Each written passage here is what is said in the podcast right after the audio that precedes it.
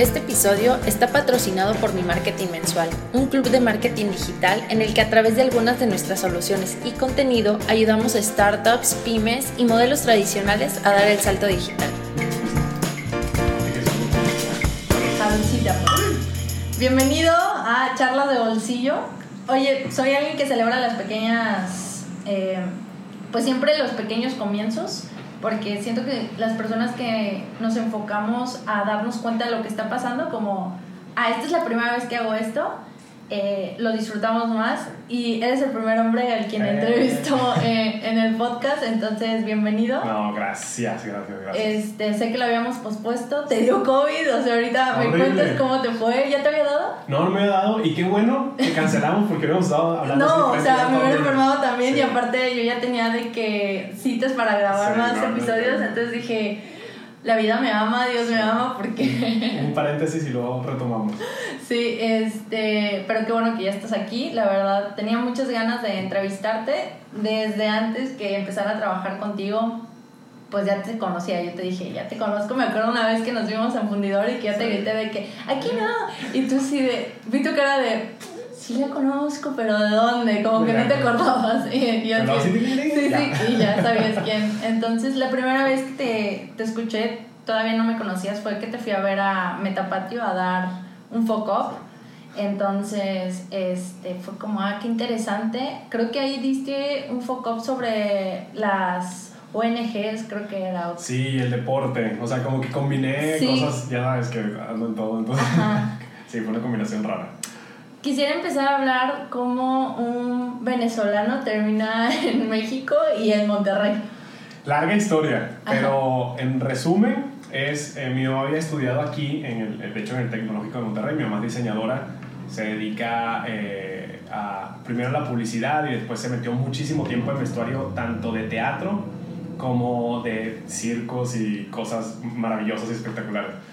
Eh, había estudiado aquí de colada porque su, su, su, hermana vino a estudiar medicina y ya ves que casi todo el mundo viene a estudiar medicina aquí en Monterrey, entonces aprovechó y se vino por acá. Entonces, cuando empezó la crisis política y eh, como combinada con una crisis familiar en Venezuela, pues el primer lugar donde empezó mi mamá fue Monterrey. Entonces, vine hace muchísimos Porque años. ya lo conocía. Ya lo conocía, tenía todavía amigos en común y todo. Entonces, como que la gente empezó a ir de Venezuela y fue el primer lugar que se le que se le vino a la mente y dice, pues hay buena calidad de vida, tengo amigos, ya conozco... ¿Y México pone muchas trabas para que... Sí, para los extranjeros es un show. Eh, es una de las cosas bien importantes también que nos quejamos muchísimo de cómo se trata al extranjero eh, en Estados Unidos y México sí pone muchísimas trabas. O sea, sí es un dolor de cabeza migración.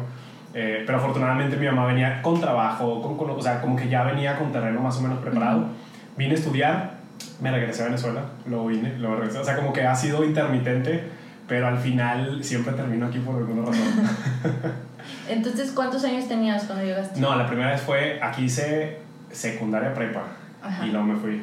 Y luego... ¿A Venezuela? La, carrera, sí, y luego la, la, carrera, cuando terminé la carrera y ahí fue cuando me empecé a dedicar al desarrollo social. Siempre había trabajado de voluntario en cositas, en organizaciones, como esa inquietud social siempre lo había tenido.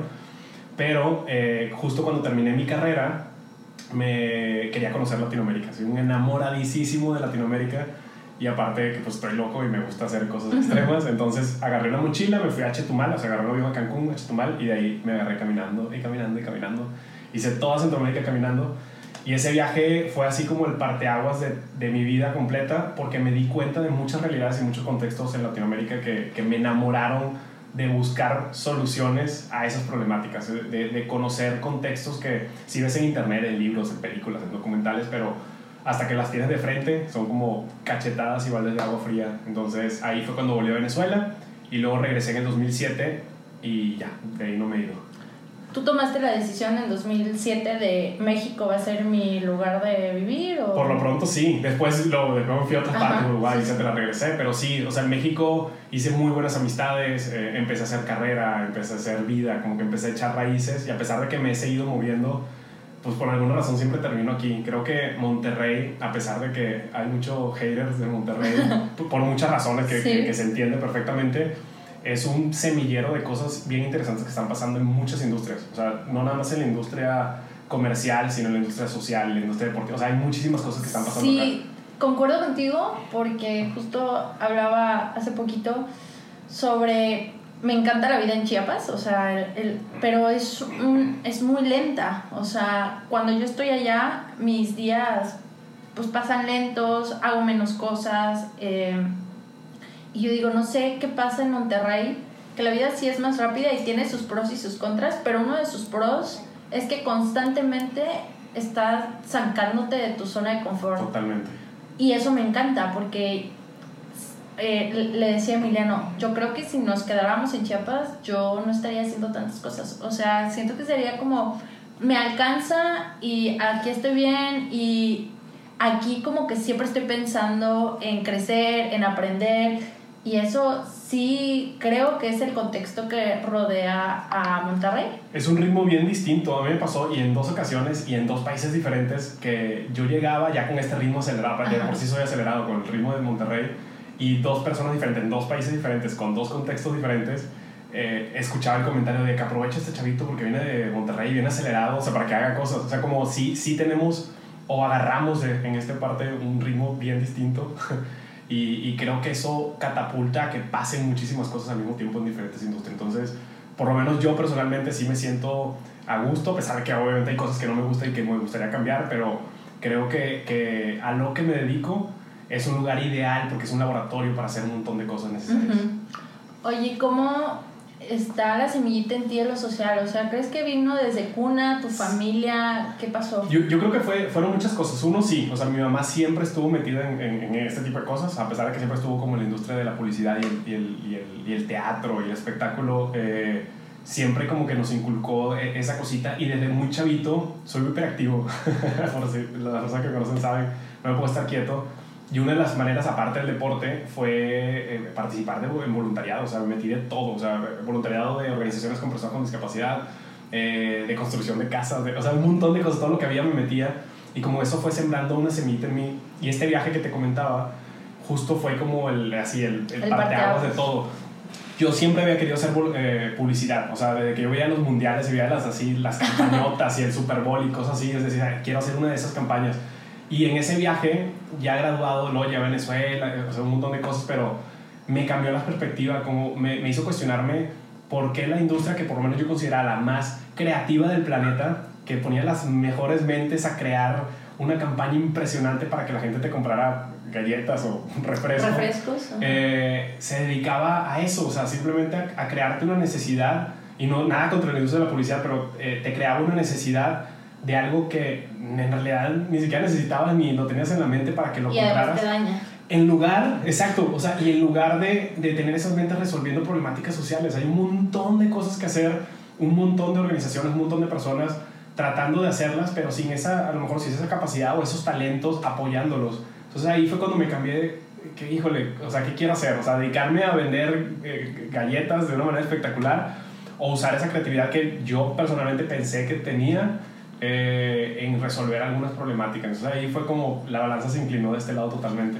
¿Y qué cambió en, en tu camino de vida en el que quizás ya habías trazado en ese momento que decidiste, no, me voy a, a lo social? Y fue, fue, fue paulatino, o sea, porque al final sí entré a la industria de la publicidad, logré estar con, con marcas que yo quería estar, eh, pero no me sentía lleno, o sea, me sentía me sentí hipócrita conmigo mismo, como que estaba ahí, pero al mismo tiempo yo, o sea, estaba escuchando, siempre estuve como en las mesas de conversaciones difíciles y pesadas y, y me da cuenta cómo estaba la realidad de la industria y la porquería que muchas marcas eran eh, eh, eh, en todos los sentidos.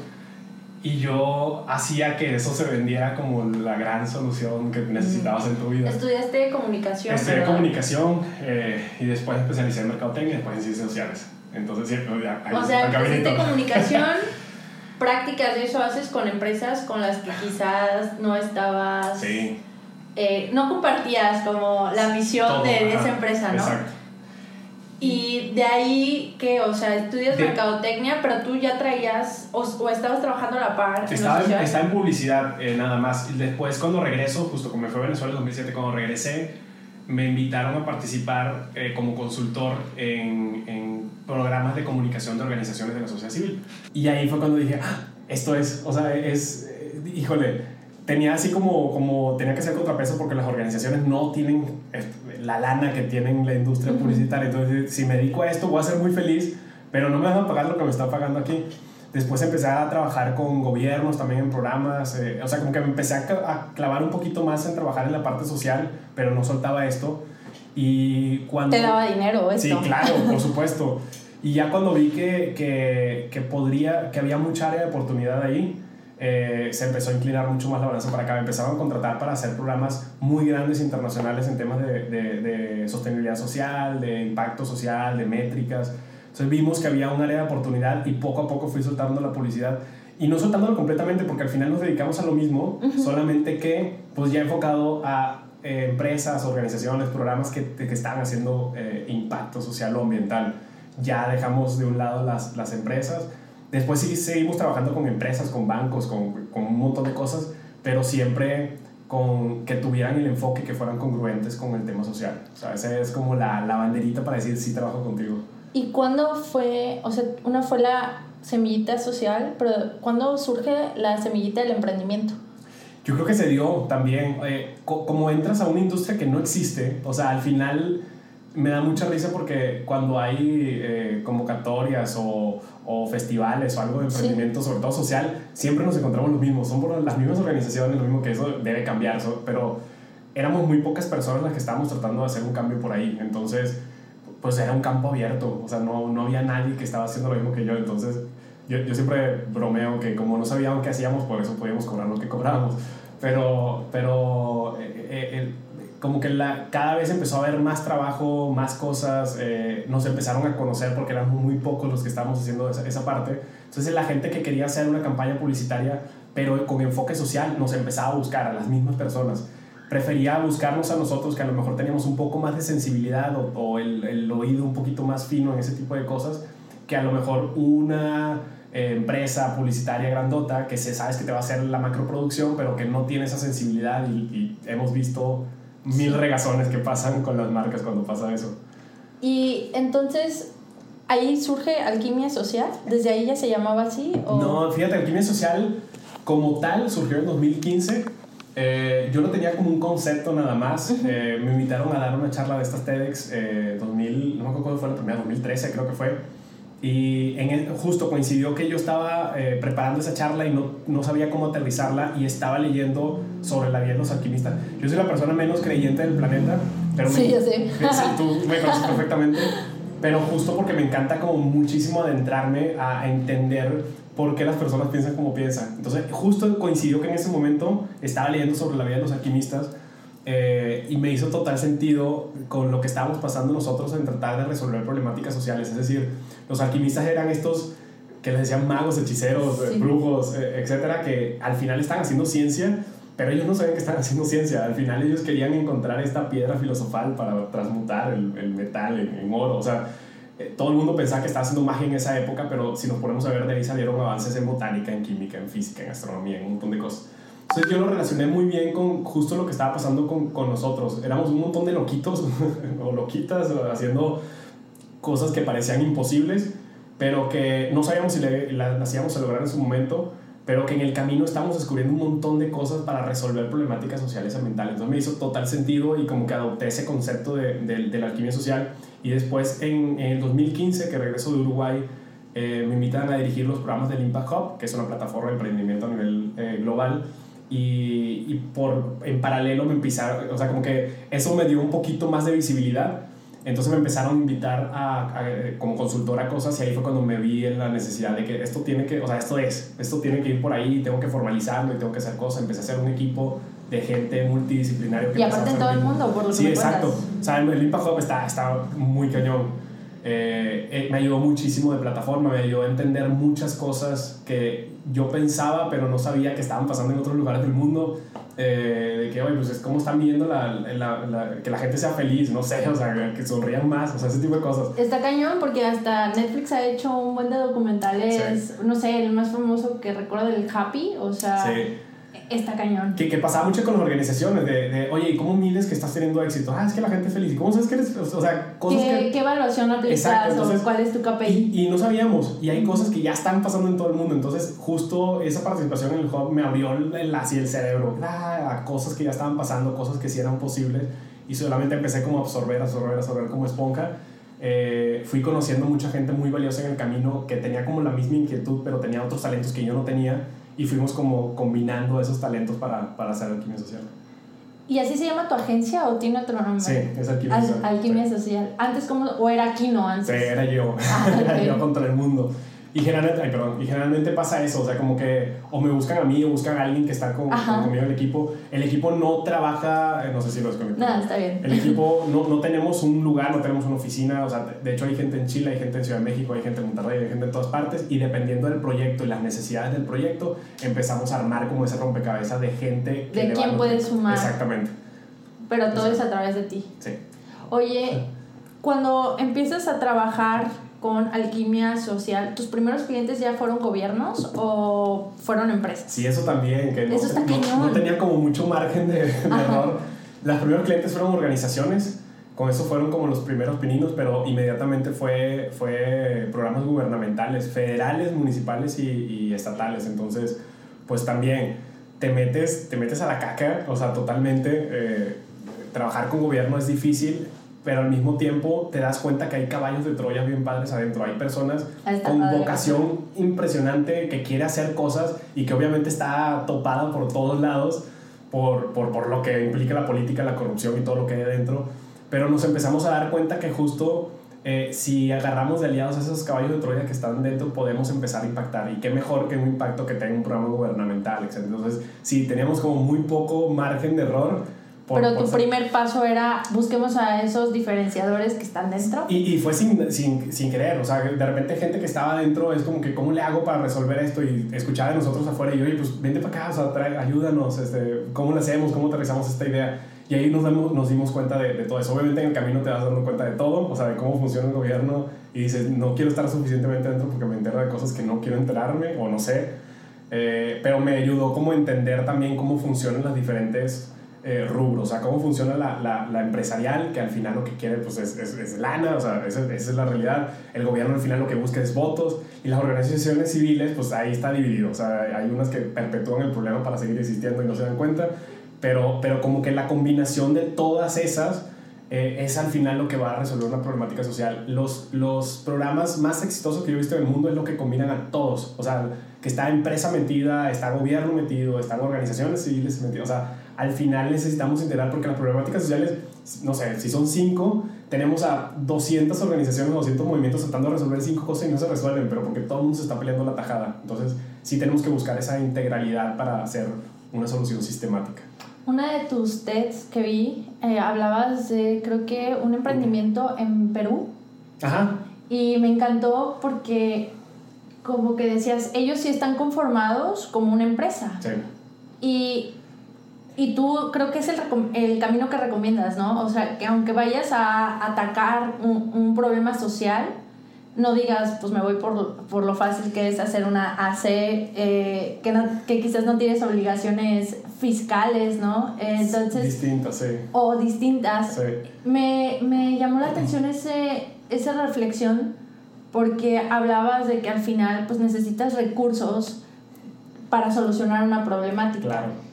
Y pues qué mejor que tú los manejes Claro. y que no estés, ajá, o sea, cómo conectar eso y, y quiero que me hables un poquito de eso. Es un tema y es polémico y muchas organizaciones yo creo que me odian por ese TEDx. Eh, Fue el de... 2016. eh, Pero el que se llamaba Aspirinas, Organizaciones ¿no? Aspirina. Sí. Justo, hablamos de, de cuántas organizaciones, y hay un montón de organizaciones que están haciendo las cosas y no las hacen, o sea, no, no las hacen por malos, pero sí falta profesionalizar muchísimo el trabajo social, muchísimo. Eh, es, generalmente, no todas las organizaciones, hay de todo, obviamente, y hay unas muy buenas, pero generalmente creo que el común denominador es que son muy mal pagadas. Entonces, ¿qué pasa si, si tratas de buscar profesionistas que se dediquen a, a cosas específicas y no les pagas bien? Pues se van a ir con quien les paga bien, que esa es la iniciativa privada. Entonces, o no se van a meter full a Claro, eso. van a estar en mil cosas. O sea, tienes a. ¿Por qué la iniciativa privada tiene, tiene tanta gente tan talentosa y tan buena? Porque les pagas bien. O sea, se va a ir para allá, pues claro. O sea, por más eh, guerrillero que seas y por más cosas, pues al final pues, es muy común que tienes que pagar cuentas y el recibo de luz y la familia y los hijos. Es el mismo en el que hablas de que fuiste papá y que querías aumentar tu, tu nivel, pero no querías soltarlo. Es, eso es, o sea, yo les digo, imagínense que tienen, que tienen eh, no sé, un hijo, pues yo, yo soy papá y ponía ese ejemplo, y de repente quiero que mis hijos tengan un cierto nivel de vida, porque quiero que tengan buena educación, o sea, yo una educación súper específica, yo, a mí me gusta mucho la educación constructivista, por ejemplo, eh, quiero que tengan eh, salud y sean atendidos en hospitales top, o sea, porque eso es lo que yo quiero y eso es lo que yo considero calidad de vida, pero para eso, pues no, pues no, o sea, me voy todos los días a la esquina a pedir dinero y, pues no, o sea, no es, no es congruente, o sea, tengo que, no es sostenible la visión de vida que yo tengo o ese propósito, pues con, con qué lo voy a sostener. Entonces, una de las soluciones que ha habido mucho son estas empresas sociales o organizaciones que tienen sistemas mixtos, es decir, que crean una empresa que está resolviendo una problemática social, pero que es, es, es, económicamente sostenible, pero al mismo tiempo no pierden la organización y una nutra la otra. O sea, hay como diferentes modelos que han surgido en todo el mundo que están tratando de que tu vida no se te vaya en buscar donativos y buscar fondos internacionales para ver si, si salen o no salen, o si la gente está de buenas o malas para donarte. Me, me rompió mucho el paradigma porque una de las cosas que yo quiero hacer es eh, pues ayudar a mi estado. O sea, Chiapas hay mucho que hacer. Y el hecho que yo esté fuera no quiere decir que no pueda hacer nada, o sea, como que siempre he tenido claro, pero yo decía, no, es que necesito construir una empresa o un modelo que me dé suficiente dinero para que ese dinero lo pueda meter ahí. Y cuando yo escuché tu TED fue como, oye, no, quizás puedo encontrar la manera que crear una empresa que vaya solucionando el problema original eh, al final yo quiero atacar educación, eh, estoy de acuerdo contigo, en la educación están los grandes cambios y hay mucho analfabetismo en Chiapas, entonces yo decía, quiero que vaya por ese lado, pero te lo juro que uno de los impedimentos o que yo pateaba la pelota a largo plazo era como, pues apenas me estoy manteniendo a mí, apenas me estoy haciendo mis cosas, ¿cómo hago si no me sobra el dinero? Y, o sea, si tú hoy me dieras un consejo, ¿qué me, qué me dirías? Yo, yo digo que uno, y, y, no es consejo mío, sino lo adapté de otra persona y lo agarré y me, me, casi me lo adopté porque se me hizo todo el sentido enamorarse de la problemática, no de la solución. O sea, porque eh, la problemática ahí está y tú la quieres resolver a toda costa. Y si uno se enamora como solución, y eso se me quedó muy grabado cuando escuché a esta persona, eh, es muy fácil equivocarse, es muy fácil perder el rumbo porque tú te piensas como solución del problema y si no ves que avanzas, pues ah, ah ya te vuelves loco y no, no pasa nada. En cambio, si te enamoras de la problemática, aunque te equivoques, aunque veas, vas a buscar la manera de, de llegar. Sí, o sea, cambias el camino, pero no la meta. Exactamente. La meta sigue siendo Ahí está, o sea, sabes lo que quieres resolver, sabes que tienes que llegar a esa meta, solamente es encontrar el, el, el caminito. Y dos, yo creo que es buscar eh, la manera de hacerlo. O sea, una de las cosas es la meta y una cosa es cómo lo, lo, vas a lograr. Hay un montón de sistemas o, o, o, maneras de organizarse para resolver problemáticas sociales. Hay organizaciones que... Eh, tienen utilidades porque son, no son organizaciones, son empresas y pues crean utilidad y esa utilidad después la reinvierten en su misma capacitación. Hay unos que quedan tablas que no tienen, o sea, eh, lo que gastan es igual que lo que consumen. O sea, hay un montón de cosas. Creo que la manera es de qué manera puedes resolver esa problemática que al final te permita vivir bien también. Pues no, no, no somos la Madre Teresa o Juan Escutia para aventar, o sea, está muy cañón porque si tú no estás bien y al final te está afectando a ti, va a llegar el punto que vas a tronar. O sea, y como organización, como empresas, como personas, pues no vas a poder, o sea, no vas a llegar ahí. Entonces, sí buscar la manera de, de, de ser sostenible en toda la, la, extensión de la palabra para poder tener sí, energía suficiente. Y energía me refiero a dinero, salud, todo lo que sea para llegar a esa meta. Súper de los proyectos en los que has, has, trabajado con Alquimia Social, ¿cuál te ha generado mayor impacto o ha sido muy retador para ti? ¿O los dos? No sé, hay, hay, todos me han gustado porque todos han tenido su reto. Una de las cosas que, que, que, me encanta es eso, que como que sabemos escoger los proyectos y, y, te enamoras de todos al final. Tienes la carta de derecho de decir no, entonces. Sí, sí, no, pero sí, no, pero sí quiero, o sea, uno de los más retadores yo creo que fue en Baja California Sur. Eh, Fui como coordinador de, de Economía Sustentable, es un proyecto que tenía la Red de Turismo Sustentable por allá, conjunto con otras organizaciones. Y hace muchísimos años que yo estaba detrás de un escritorio y se me había olvidado mucho esta parte de meterme directamente a la comunidad. Entonces, ese fue un reto, aparte con la familia, llevármelo a otro estado. ¿Te llevaste a tus hijos? Sí, o sea, eh, diferente. Baja California Sur tiene sus propios retos. O sea, sí fue, sí fue como muy retador personal y profesional, pero al mismo tiempo muy satisfactorio por lo mismo. Trabajar con comunidades que, que sí es, en ese entonces era muy difícil acceso, no había tanta comunicación, y volverme a empapar otra vez de, a ver, me que la casita de campaña y me quedo a dormir aquí en la playa y al día siguiente hablo con la señora y me tomo un cafecito, o sea, ese, eso ya tenía muchos años sin hacerlo. Y creo que uno de los proyectos que más me ha gustado eh, también por la visión que tenía. Al final lo que trataba de crear era un corredor costero de turismo sustentable para que no pasara lo que pasó hace muchos años en Los Cabos, que llegaron estas macroempresas turísticas internacionales a ponerse como, eh, como Cristóbal Colón ahí en, en, la península, olvidando a todas las personas que estaban ya haciendo turismo de manera sostenible para el medio ambiente y para las comunidades. Entonces, ese es uno de los proyectos que más he disfrutado, yo creo. Super. ¿Y qué aprendizaje te quedó de eso? Yo creo que, que luego lo doblé, de hecho en el tercer TEDx, fue como recordarme a mí mismo el poder del, de entender los contextos, que fue exactamente lo que me pasó en este primer viaje que di en Centroamérica y que, que me cambió todo entender que todas las personas tenemos contextos diferentes y por más que es importante sentarte en un escritorio y arrastrar el lápiz y leerte los libros y leerte los informes, pero nada como estar ahí. O sea, al final, la misma comunidad, las mismas personas, o sea, quien vive la problemática día a día y en, y en, lo cotidiano, tiene información que tú no tienes. O sea, y, y, eso se nos olvida un chorro. Y, esa, y ese programa me ayudó mucho como a refrescarme esa memoria. A ver, alto, güey. O sea, sí es importante el conocimiento que has, que has juntado durante muchos años, pero es incompleto. O sea, si no lo completas con esta parte y al final trabajan juntos, o sea, tú no vas a imponerles unas cosas, ni ellos tienen la solución tampoco. Sí, entonces la fórmula sería, sí, conocimiento que has adquirido, más contexto. Las dos, completamente. Porque si no, o sea, con puro contexto no podrías, pero tampoco pura, pura educación. Necesitamos gente experta que se profesionalice en resolver las diferentes problemáticas que existen, pero necesitamos gente experta en el territorio y experta en el contexto y empezar a juntar esas dos cosas para resolver. Súper.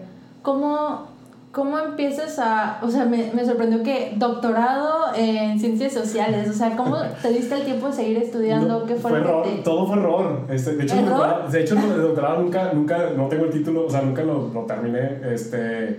Todo fue. Yo creo que soy una personas. Justo estaba hablando con uno de mis hijos hace poquito que, que me decía: Es que papá, estás loco, porque no sé qué, y te tiras en paracaídas y no sé qué.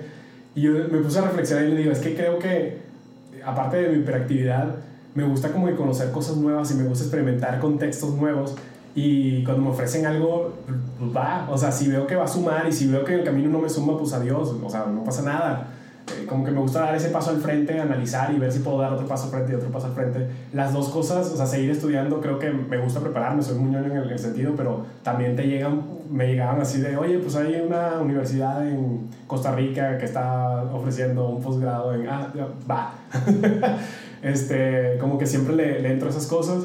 Y aparte que al final eh, el seguir preparándome ayudaba muchísimo a lo que ya estaba haciendo. Entonces me daba más herramientas, me daba más conocimiento, eh, me ayudaba como a aclarar cosas que yo no entendía y veía, pero no le ponía nombre y no le ponía nada. Entonces eh, el seguir preparándome y seguir estando ahí este, me ayudó muchísimo, pero siempre fue por error. O sea, las cosas me llegaban y creo que en algunas cosas, no en todas, pero en eso he tenido la inteligencia suficiente como para decir sí, o sea, sí voy y no pasa nada y si me equivoco doy dos pasos para atrás. O sea, no, no temes a decir, elegí este posgrado, elegí este doctorado, no me gustó, me salgo. Porque no pasa nada, o sea, al final, digo, obviamente uno cuando se va haciendo más viejo como yo y tiene hijos y tiene familia, le piensa más las cosas porque pues es un... Pero eso pues no es un riesgo, o sea, no es lo mismo irte a vivir a Japón, que no sabes el idioma y cosas así, a estudiar, no pasa nada, o sea, al final ya sea, yo no lo veo para que, que, seguir estudiando sea para tener un título, porque el título neta no te sirve de nada, sino sí el conocimiento que vas adquiriendo en el camino. O sea, no importa si al final te aventaste los seis, los seis semestres, tres años, cuanto sea, eh, pero en eso, el tiempo que hayas estado, aprendes, vas sumando cosas. Sí.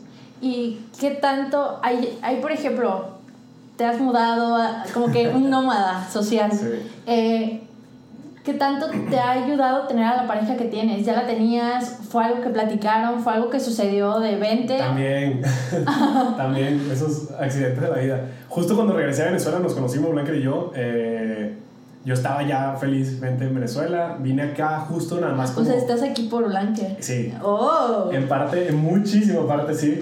Eh, vine aquí por los papeles de la universidad, ya es que se tardan y aparte como era extranjero, la notaría y un montón de cosas, entonces vine acá, vine de visita, o sea, vine unas por un periodo y una de las organizaciones en donde yo había estado de voluntario, de repente un día llegué a casa de mi mamá y suena el teléfono y contesto y, y, me invitaron a ser voluntario en ese verano. Le dije, pues sí, voy a estar en verano. Pero se me hacía muy raro porque todo el mundo sabía que yo me había regresado a Venezuela, estaba muy extraño. Entonces, luego cuando ya me acerqué a la organización de que ah, aquí estoy, ya listo para el verano, eh, resulta que ella acaba de entrar a, a, trabajar ahí, no sabía quién era, ya vio la lista y como que nos tenían, no sé si rankeados o algo de que este voluntario ha estado mucho tiempo y no sé qué. Habló y nos conocimos y desde ahí dije, no, pues ya. hola. ya, otra vez Monterrey, hola. Sí, ya me quedé por acá. Aparte coincidió, pues imagínate, ya llegué acá y luego con novia, este, estudiando otra vez, con trabajo, entonces ya me quedé por acá. O sea, eras voluntario, pero eso te generaba ingresos? Sí, mi idea, yo venía de vacaciones y decía, pues ya voy a estar verano por acá. Eh, no me pagaban, o sea, pero dije, pues voy a estar de vacaciones, qué mejor que estar de vacaciones. En las mañanas hago ese voluntariado que ya los extraño mucho porque no los he visto mucho tiempo. Este, pues si en la tarde seguimos amigos y no me devuelvo a Venezuela y no pasa nada, pero nunca me devolví. Aquí me. Desde ahí te quedaste. Sí. Y esta parte, o sea, bueno, ahora entiendo, ella te conoció siendo voluntariado, entonces sabía lo que se enfrentaba, ¿verdad?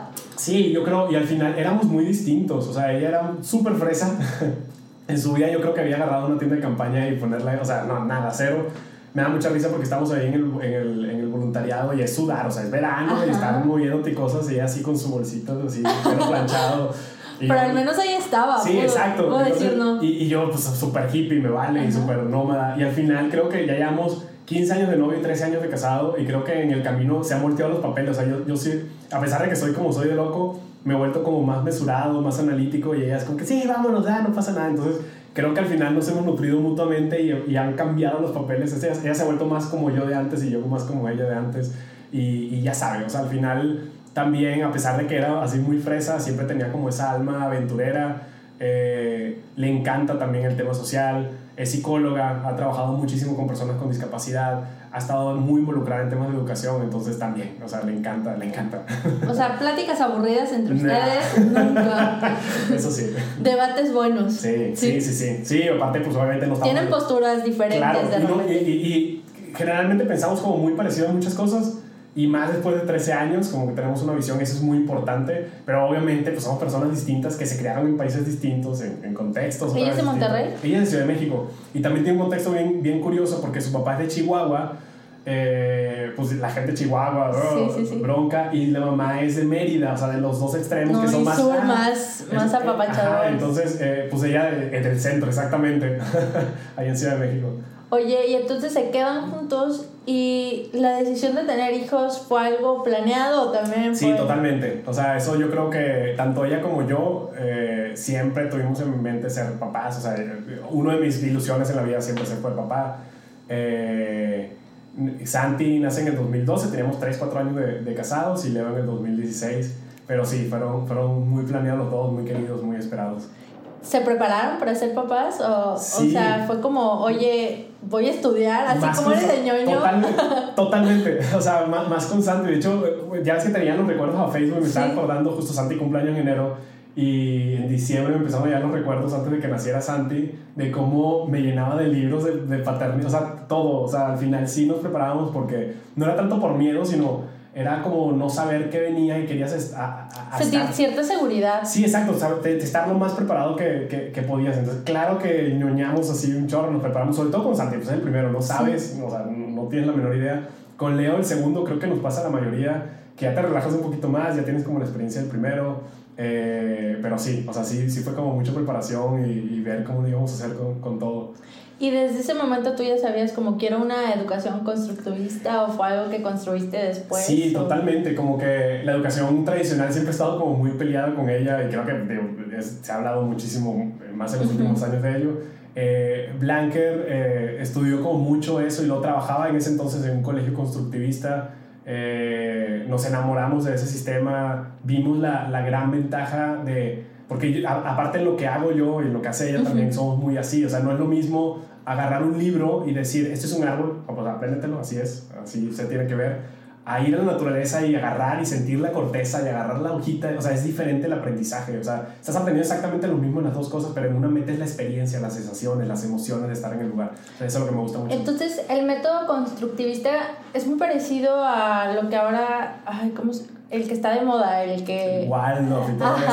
Sí, cada uno tiene como su esencia, pero en este específicamente lo que me gusta es, eh, en resumen, habla mucho que aprendes, no nada más importa el, el, el, el, el fin, el objetivo que quieres llegar, sino el trayecto. O sea, el trayecto es súper rico para aprender muchas cosas. Entonces, mientras más experimentes y más cosas hagas en el trayecto, aprender esa última cosa, pues más conocimiento vivencial vas a, vas a adquirir. O sea, si el niño se quiere meter al charco de lodo, que se meta... Pues dale, o sea, no pasa nada y se lava. Lo vas a limpiar, No pasa absolutamente De repente cuando Santi empezó a estudiar ahí me, me sorprendía mucho que, pues en la escuela es normal, de que, oye, pues vamos a ver, esto es un huerto y esto es, y se siembra la semilla y te enseñan el libro y te enseñan el videito y de repente, y con Santino fue así, de repente, oye, mira, este, estas son las celdas que yo sembré hace no sé cuánto y así está, y sembré la semilla y aquí, están, cómetelas. Que wow, o sea, llegaron al mismo conocimiento, pero en el trayecto pues le quedaron muchas más experiencias al niño, entonces me enamoré del sistema. Y también valoraba más eh, lo que estaba haciendo, ¿no? Era de voy a la escuela a descubrir cosas y vengo con resultados para presumir a mis papás. Y está padre. No quiere decir que una cosa sea mejor que la otra, sino, sino al final eh, en, en, nuestro contexto nuevamente, o sea, como la visión de vida que nosotros tenemos, eh, creímos que la educación que le iba a servir a los niños con estos dos papás locos iba a ser esa mejor. Si hoy piensas, ¿qué objetivos tienen ustedes al crear a sus hijos? O sea, ¿qué es, ¿tienen algo que esperar de ellos o quieren algo para ellos. Esa plática la hemos tenido muchas veces, o sea, porque al final pues, cada quien quiere, quiere muchas cosas para, sus, hijos. Creo que lo podemos resumir en, uno, pensamiento crítico. O sea, para mí es muy importante desarrollar un pensamiento crítico en el sentido de, de no tomes las cosas nada más porque alguien te las está diciendo, o ahorita como nos pasa de que lo viste en, en, una, un hilo de Twitter, este, eh, investiga, indaga, este, agarra, o sea, ve, experimenta, o sea, trata de tener tu propio criterio del mundo, aprende todo lo que puedas y luego desapréndelo. Y luego ya créate tu propia construcción de la visión del mundo, o sea, creo que el pensamiento crítico y dos, la empatía, al final por lo que nos dedicamos es algo como súper importante y súper relevante de nosotros, de entender que cada uno tiene una visión del mundo diferente por cómo le ha tocado, o sea, cada quien nos creemos en lugares diferentes, tuvimos educación diferente, tuvimos papás diferentes. Y entender eso nos hace eh, ser más empático con la persona de lado y no reaccionar y, la persona porque no esté eh, de acuerdo con mi visión de vida ya es mala y yo soy el bueno y pues claro que no, o sea, simplemente son visiones diferentes y encontrar el punto. Creo que la empatía y el pensamiento crítico son como los dos pilares básicos que tenemos así en, en, la crianza de nuestros niños. Me llama la atención porque el otro día recomendaste, recomendaste en tu Instagram una película y ah, yo, yo me animé a verla y ahora entiendo por qué la recomendaste. Bellísima, Capitán, ¿Cómo se llama? Capitán Fantástico. Eh, este, eh, Viggo Mortensen creo que se llama el actor, es, es, es, una película bellísima y justo habla de eso, de cómo criar, cómo él creí, criaba a unos niños totalmente apartado de la sociedad, en un bosque eh, y también con esa visión de que eso iba a ser totalmente y que, y que aprendieron un montón de cosas los niños y se desarrollaban mucho más que los niños que estaban en un sistema tradicional y en la ciudad, pero al mismo tiempo pues también tener una visión sesgada al momento de enfrentarse con la realidad. Le faltaba mucho el tema de sociabilidad, ¿no? O sea, como estaban tan aislados. Totalmente, o sea, y pasaba en la película, me encantaba el ejemplo de el mayor, tenía mucho conocimiento, o sea, de música, de cultura, de filosofía, de física, astrofísica, un montón de cosas, pero llegaba a una tienda y no sabía hablar de una chava. O sea, era como, sí. o sea, te, te, falta como ese, esa calle, ese conocimiento. Entonces, esa película es bellísima si pueden verla. Sí, sí, me encantó. Y por eso, parte de las preguntas que te estaba haciendo hoy, dije, quiero entender por qué le gustó esa película y ahora, ahora entiendo. Eh, tus dos hijos son diferentes, ¿verdad? Muy, diferentes. Y es, esto es cierto que de repente alguien es más apegado a... Sí, ¿sí? de acuerdo. Santi es, a, mí parecer, como más como Blanker. O sea, Blanker es más hogareña, este, más tranquila, a pesar de que le gusta todo. Pues ella sí puede pasar un fin de semana viendo Netflix y no pasa nada y, se, y descansa y, y es como el descanso que su mente y su cuerpo necesita yo soy todo lo contrario. O sea, yo, para descansar necesito ir y aventarme un maratón y correr y cansarme. O sea, y luego es más como yo en ese sentido. O sea, entonces sí, sí tienen como gusto diferente. Y también es un reto como papá eh, de diario, como respetar esos gustos también diferentes. O sea, a pesar de que pues, obviamente yo quiero traérmelo para acá o Blanca se lo quiere llevar para allá, pues entender que al final cada quien tiene sus propios gustos. Y nutrir esos gustos y esas pasiones que cada uno tenga, pues es retador, pero pues es el trabajo uno de papá, estarlos identificando y estar ahí. Me llamó la atención hace rato que dijiste que uno de tus más grandes sueños era ser papá. ¿Y esto a qué crees que se daba? No sé, o sea, yo creo, no, siempre he sido muy niñero, o sea, siempre me, me ha encantado como, como los niños y me gusta jugar y todo, pero no sé, o sea, no, no, no sé si es por el lado social o por, por la vida que he tenido o, no sé, pero sí, sí hay personas que no quieren tener niños y está súper padre y está súper chido. En mi caso particular yo siempre me vi, o sea, siempre desde chavito si me veía estando grande, siempre me veía de papá. O sea, siempre es algo que quería tener ahí presente. ¿Tuviste alguna figura paterna? Sí, no. O sea, mi mamá fue madre soltera eh, de toda la vida. Mi papá se divorció cuando tenía como 5 años. Eh, mi papá era una persona como muy difícil, muy difícil. Y... ¿Ya falleció? No, no, no. ¿O ya perdiste no, contacto? Por ahí. O sea, o sea estaba por, ahí. por el mundo. Sí. Este, sí, no, nunca fuimos como muy cercanos, que digamos. Eh, mi mamá se casó una segunda vez con, con, se llama Raúl. Saludos a Raúl. Saludos, eh, Él es el papá de mi hermano, luego se divorciaron y todo, pero Raúl fue como esa figura paterna, aunque estuvo un momento de la vida, y Goku. Eh, Goku. no, siempre dije que, que, Goku fue figura paterna, pero no, o sea, como al final eh, me admiro mucho el papel que jugó mi mamá justo por eso, o sea, mi mamá al final de agarrar a sus dos muchachos en esa época también, principios de los 90, y venirse a un país total y completamente diferente al suyo, empezar absolutamente de cero y criar a dos chavitos, o sea, está, está cañón. Entonces, creo que, pues no como una figura materna como no tal, pero sí tuvo una súper figura materna que fue mi mamá. ¿Identificas después de ser papá qué paradigmas o qué pensamientos se rompieron y que cambiaron al, al momento de ser papá? Yo sí, y, y creo que varía también con el primero, con Santi y con Leo. O sea, como que eh, una de las cosas que yo tenía muy claro que nunca había repetido ahorita que sacaste el tema fue, siento que cuando tienes un, un papá o una mamá que, que es eh, violento, que, que, que es difícil, eh, personas, generalmente, y lo he discutido mucho con Blanker, hay dos extremos, o sea, difícilmente vas a ir por, por medias tintas, o sea, o eres totalmente como esa persona, o eres totalmente todo, lo, contrario. O sea, generalmente pasan esas dos cosas. Entonces yo como que tenía siempre consciente e inconscientemente esa, esa manera de que no quiero ser así. O sea, quiero eh, estar presente, quiero estar con mis hijos, quiero darles tiempo de calidad, o sea, que quiero estar ahí. Entonces, una de las cosas que sí, pero estando en el camino te das cuenta que es bien difícil. O sea, es, es un reto diario. Mucha paciencia. Y paciencia y tienes que, que, combinar y balancear trabajo y vida. O sea, es, es, es complicado.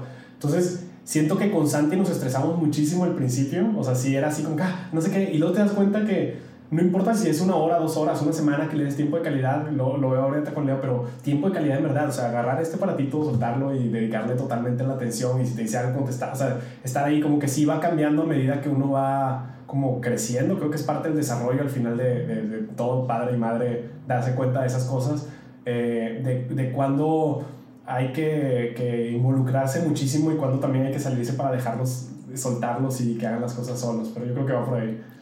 Es cierto entonces que los hijos son los grandes maestros. Claro, por supuesto, totalmente. O sea, tanto nadie nace sabiendo ser papá, o sea, aprendes en el camino. Entonces, el miedo. Por más que te prepares. Nada, claro. Por más libros que te leas de, de ñoño. Volvemos a lo mismo, contexto más. exactamente. o sea, claro que te sirve de, de, haber leído la teoría de cómo fregado se prepara una mamila porque no tenías la menor idea, pero hasta que le empieces a monear y empieces a mover, pues ya le sabes. Entonces, la combinación de las dos cosas es la que sirve. ¿Y cómo se llaman Santi y Leo? ¿Bien? Sí, sí, no, son súper amigos. Creo que la pandemia ha ayudado muchísimo también a que se llevaran bien. Se llevan cuatro años, entonces obviamente Santi está en otra etapa con los amigos y se pone a jugar y Leo pues está jugando con la sombra y con los muñequitos. Pero la pandemia nos acercó muchísimo, o sea, estar tanto tiempo juntos en la casa eh, y al final Leo admira mucho a, a, Santi. Santi es muy protector y muy cuidador, entonces creo que han hecho como bueno mancuerna. ¿Tú te llevas bien con tu hermano? Sí, con los dos. Tengo, tengo dos hermanos, de, uno de papá y uno de mamá. Este, uno vive en Cancún y uno vive aquí en Monterrey. Y, con los dos te llevas súper bien. Ay, qué padre. Oye, entonces, nacen tus hijos, tú sigues en lo de emprendimiento social. ¿Qué pasa? O sea, ¿cómo empiezas a malabarear? Ha, sido, ha sido una locura, eh, sobre todo al pobre Santi le ha tocado más viajes también, porque con Santi nos fuimos a Uruguay, regresamos, nos fuimos a La Paz, o sea, como que a Leo estaba muy chiquito cuando le ha pasado eso. He tratado de ser menos, eh, menos viajero últimamente, sí, exactamente eh, como que le vas aprendiendo a, la par, pero creo que también han entendido y se emocionan muchísimo y han aprendido también el trabajo. Es decir, por ejemplo, cuando estamos en Baja California Sur, Santi, que era el más grande y está más maduro, eh, a pesar de que yo me iba mucho a comunidad y regresaba y no sé qué, y de repente me iba tres días y regresaba, él está enamorado, o sea, de repente me lo llevaba y veía y, ah, las ballenas, eh, los tiburones ballena y no sé, o sea, como que al final eso también le sirve como, como muchísimo eso y eso nos ha ayudado como a equilibrarnos como familia y entender qué es lo que hace cada uno y por qué es importante hacer lo que hace, por qué es importante hacer lo que la mamá hace a nivel educativo y por qué es importante para mí hacer lo que estoy haciendo en el tema social y creo que ellos también como... Y ellos entienden perfectamente qué haces tú y qué haces... Sí, son todos Santi que están Leo es como yo y vive en la luna, pero, pero sí, sí, sí, sí, les encanta y me preguntan y de repente llega y yo, ay, que no sé qué. Y ahorita qué te dicen que quieren ser ellos? No saben, o sea, sí, sí, está, está perdido. Santi pues obviamente quiere ser gamer a esta edad. Y Leo, no sé.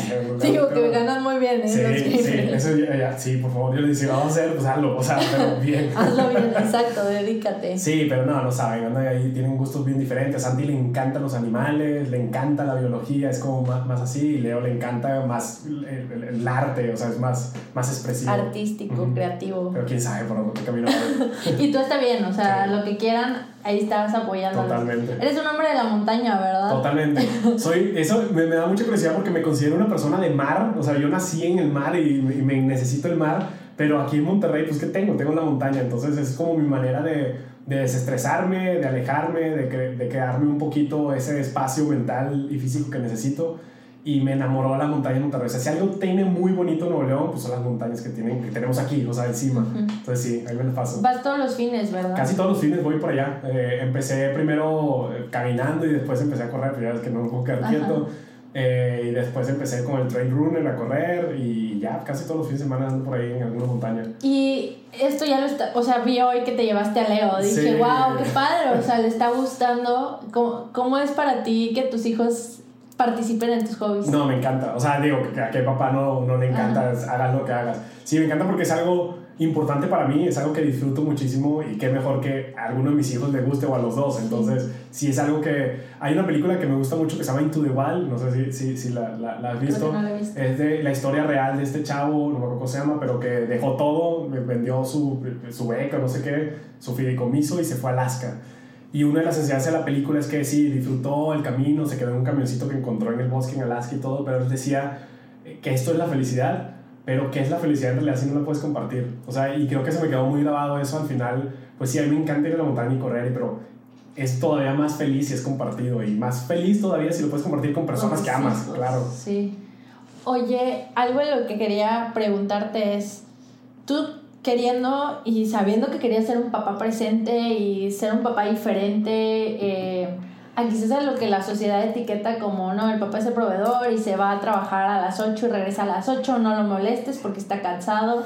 Tú querías romper ese paradigma, pero ¿qué tan preparada está la sociedad para eso? Pues no sé, y fíjate, no, no es como que lo quisiera romper, sino pues así fue mi realidad, o sea, como que eso era, pues eso era lo normal, o sea, entre comillas normal para mí eh, si es difícil, si es complicado, y ya hablamos cuando nos metemos en temas del patriarcado, al final una de las cosas que no vemos la mayoría de los hombres es que te afecta también a ti. O sea, el hecho que tú no puedas estar mucho tiempo con tus hijos es por lo mismo. O sea, eso no, no o sea, está cañón. Como que no vemos también que, que al final el, eh, esa problemática sistemática afecta para todos los demás. No nos vayamos lejos, o sea, entra a los baños. ¿Dónde está el cambiador? No hay cambiadores. Y, y nos pasaba, o sea, y, sobre todo cuando usaban pañales los niños, nos pasaban un montón de veces. O sea, me valía y entrar al baño de, de mujeres, o sea, pedí permiso y, oye, pues tengo que cambiar el niño, no va a cambiar en el piso. Claro, y ahí lo ves, o sea, lo ves reflejado en eso como, como el papá tiene el, el papel de proveedor todavía y la mamá de cuidadora. Y pues cada vez, afortunadamente, cada vez es menos así. Ahorita en mi realidad yo tengo más flexibilidad de trabajar en un Starbucks en la casa o llevarme a los niños a la oficina y Blanca tiene un horario como más estructurado. Esa es mi realidad, o sea, yo, pues yo me llevo a los niños, no pasa nada, están ahí conmigo y están jugando y, y, y, así, así lo hacemos. ¿Y cómo, cómo que llevan ustedes eso? O sea, Blanca experimentó esa culpa de no estoy tanto con mis hijos. En algún punto sí, yo, yo creo que sí, digo, sería platicarlo con ella, pero eh, yo, en algún punto yo creo que sí, o sea, creo que nos pasa a, todo el mundo, eh, pero creo que hemos entendido que al final esta es nuestra realidad, o sea, así la hacemos y... ¿Y, tu rol cómo fue con ella? O sea, ¿fue como tranquila? Sí, no pasa nada, o sea, al final es como, ¿qué, qué, qué mejor persona, o sea, para mí, hablando de, de, yo aquí, ¿no? Que, que, pueda cuidar a mis hijos que Blanca, y quiero pensar que ella también piensa lo mismo, de que qué mejor que, pues, que estén con su papá, o sea, al final somos un equipo, siempre nos hemos visto así, eh, al final, más que un matrimonio, más que somos equipos, al final estamos eh, compartiendo una visión de vida eh, juntos y estamos criando dos niños, que ese es el proyecto más importante de la vida, juntos. Entonces, tenemos que ser equipo y tenemos que usar las herramientas que tenemos para desarrollar a estas dos personitas que están, que están acá. Me encanta, me encanta porque, o sea, he leído mucho sobre la culpa y de repente yo no tengo hijos, pero pues mi hijo es Archie ahorita y me da esa culpa de decir, no puedo pasar tanto tiempo con él como antes, ¿no? En lo adopté en pandemia, entonces eh, agradezco mucho que tengo un novio que le encantan los perros y lo pasea, pero siempre va a estar conmigo eso de, ay, no lo acompañé al parque porque preferí quedarme a descansar. Eh, y, e intento aprender de mi, de mi alrededor y por eso te lo pregunté. De, yo veo que eres un papá súper presente. Me ha tocado verte en juntos de que los llevas con el iPad y ahí te están preguntando y tú les respondes. Y algo que me encanta es, eh, nunca te has, o sea, nunca has mentido de, oye, no puedo hacerlo porque tengo los niños, o sabes que si quieres que vaya, voy con los niños, pero nunca es como, ay, este, ni modos. o sea, dejo a los niños. Creo que y, y, hay, y, hay, y, hay, veces, o sea, hay veces que, pues, sabes que tengo una junta y no puede estar un niño ahí, pues, eh, los abuelos, o, vemos cómo, pero generalmente, pues, ni modo, o sea, son mis hijos, ¿no? Son hijos de los abuelos, así, pues tenemos que ver cómo, cómo hacerle, y creo que nunca podría estar, y eso ya es súper personal pero yo creo que nunca podría estar en un proyecto en donde me dijeran, no, no pueden estar tus hijos. Claro que no, o sea, ¿qué te pasa? Entonces, adiós. Claro. Sí. Y aparte, eh, digo, creo que, que, he tenido la suerte también de que pues, se portan bien, no pasa nada y están ahí. Y qué mejor que estar viendo cómo trabaja el papá y qué es lo que están haciendo y que, y que, que está padre, que vayan aprendiendo de lo que estamos haciendo. Algo que también quería platicar contigo es, vi una, bueno, creo que fue una entrevista en un podcast, ¿no? Fue un TED sobre storytelling mm, que te hicieron y dije, wow, no sabía que también, o sea, daba talleres de storytelling. ¿Cómo llega el storytelling contigo? Pues es la parte de comunicación, al final la parte de la publicidad que me encantaba era la parte creativa, o sea, hay muchas áreas en la publicidad, pero de esa parte creativa siempre fue la que, la que me enamoró y crear historias y saber contar historias siempre he dicho que, y, siempre empiezo así cuando estoy trabajando con algún proyecto social, hay proyectos maravillosos, hay proyectos que tú lo ves y dices, no manches, esto va a cambiar y va a impactar a un montón de gente, pero son muy mal contados, no saben cómo comunicarlos. Y hay proyectos que son muy bien comunicados, que tienen un storytelling impresionante. Y que no tienen tanto son pésimos. Entonces, creo que es importante, el, el, al final vivimos el mundo que nos construimos, o sea, el mundo que estamos aquí y la narrativa que nosotros tenemos de nuestra vida, entonces qué mejor que crearnos una, una que nos impacte y que nos guste de manera bien. Entonces, eh, fue una de las maneras que encontré como colaborar de manera práctica. Empezamos a hacer alianza con organizaciones o con empresas que se dedican como a, catapultar o impulsar diferentes este, emprendimientos. Como aceleradoras. Exactamente. Y desde ahí hace años estoy colaborando como la parte de, de, del storytelling para darle como una una, un caminito narrativo Sí, me encantó que ahí dijiste como, creo que eran cuatro pasos, ¿no? Sí. Eh, ¿Te lo sabes ahorita? Sí, a ver si me No, sí, pero siempre hay que buscar como un punto de inicio, es decir, que quede súper, súper claro de dónde parte lo que estás haciendo. Es decir, cuál fue esa idea maravillosa que viste, que te paraste y viste, ahí hay una problemática y desde aquí, desde este ángulo, yo veo que va por ahí. Eh, eh, lo otro es cómo lo haces, o sea, ¿qué, qué, es, qué es lo que estás haciendo a diario. Pues no sé, yo quiero salvar el mar y de repente diario lo que hago es que voy y limpio el mar con una red de pescar. Eso tienes que tener como bien presente el, cómo lo estás haciendo. El tercero es el propósito. Yo siempre lo, lo catalogo como esta estrella polar, o sea, esta cosa utópica. Yo quiero limpiar los siete mares. pues no sé si lo voy a hacer, soy una persona y vivo aquí en Monterrey que ni siquiera hay mar pero todo lo que hago y me encamino va hacia allá. Entonces es importante tenerlo también como una pieza narrativa para que la gente sepa cuál es tu ideal y hacia dónde te quieres dirigir. Y lo otro es el valor agregado, o sea, ¿qué, qué, qué estás haciendo diferente a las demás personas? Que a lo mejor hay un montón de organizaciones o movimientos que están haciendo exactamente lo mismo que tú. Eh, si quieren limpiar los mares, busca Google y te van a salir un montón de movimientos. Entonces, a lo mejor lo mío diferente es que con toda la basura que, que agarro hago obras de arte, por decir algo. Entonces, es importante comunicarlo. Y me encanta porque eh, vi un video en el que, con, o sea, empieza la conferencia y ella empieza contando una historia, su historia, pero desde un lugar de víctima. Entonces empieza a contar como, no, pues es que mis papás nunca estuvieron. Y luego, ¡pum!, la termina y dice, ahora les voy a contar de nuevo la historia, pero la cambia, ¿no? y lo cuenta como un lugar más como de estoy orgulloso porque a pesar de esto hice esto y, y la reflexión final es la narrativa te cambia tu perspectiva. O sea, cómo te estás contando tu día a día, cómo te estás contando tus caminos, tus trayectos, tus logros, que de esa manera impactan tu vida. Entonces, me, me, encantó y cuando vi tu story, o sea, que, que eres experto en storytelling y diste estos cuatro puntos, dije, ahí hay una solución muy cañona a muchas cosas. Parte de, de, mi tesis justo fue, fue eso, encaminada a cómo, cómo combinar la comunicación con el impacto social y era al final, en, en resumen de absolutamente todo, es cambias la, la, definición, cambia la percepción. O sea, cambias la definición, cambia cómo nombras las cosas y, y cómo las estás contando y cambia la percepción de que ahí existe en, torno a eso. Súper. Oye, ¿hoy te sientes mexicano? Sí, yo, yo siempre digo que soy mexicano. O sea, al final no puedo olvidar mis raíces eh, fui criado de una manera, amo mi cultura, amo, a pesar de que me viene muy chavito, pero amo México profundamente, tengo dos hijos mexicanos, entonces digamos que soy una combinación. ¿Y tus hijos tienen la nacionalidad venezolana? No, tienen la mexicana, o sea, al final pueden sacarla por allá y no, no hay ningún problema, pero sí, o sea, son, los dos nacieron aquí.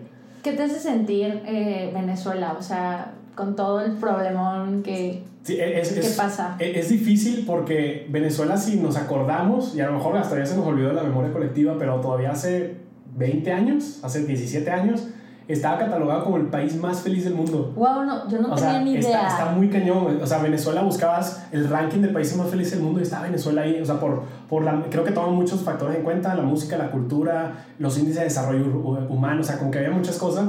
Y ahora ve lo que es. O sea, está, está, es un país en, eh, que se ha eh, demeritado muchísimo. Eh, hay un estigma muy fuerte en los venezolanos que salen del país. O sea, hay tanto migración que hay una xenofobia muy fuerte de venezolanos que van y le quitan trabajo a la gente, o sea, como, como que ya hay un rechazo a los venezolanos en muchísimas partes de, del mundo de tanta migración que, que ha habido. Eh, aquí en Monterrey un montón, este, de hecho en Cumbre le dicen Cumbrezuela por tanto venezolano que hay en todas partes te los consigues. Y es bien triste porque no se le ve para cuándo vaya a terminar, o sea, al final, desde mi óptica también todavía le falta un buen camino, cada vez va peor, este, y qué triste, o sea, qué triste de un país de que estaba considerado como de los más alegres del, del, mundo, con la gente tan impresionante que tenía y que terminara como está ahorita. Tú como alguien que trabaja en la parte social y que tiene tanta experiencia, ¿a qué crees que se deba? O sea... Yo creo, y una de las cosas, y ahí es donde viene la, la polémica, eh, una de las cosas que está trabajando también en, en mi tesis era justo el papel ay, del pensamiento mágico en la cultura y en la política y en la manera de hacer, en la manera sociopolítica de Latinoamérica.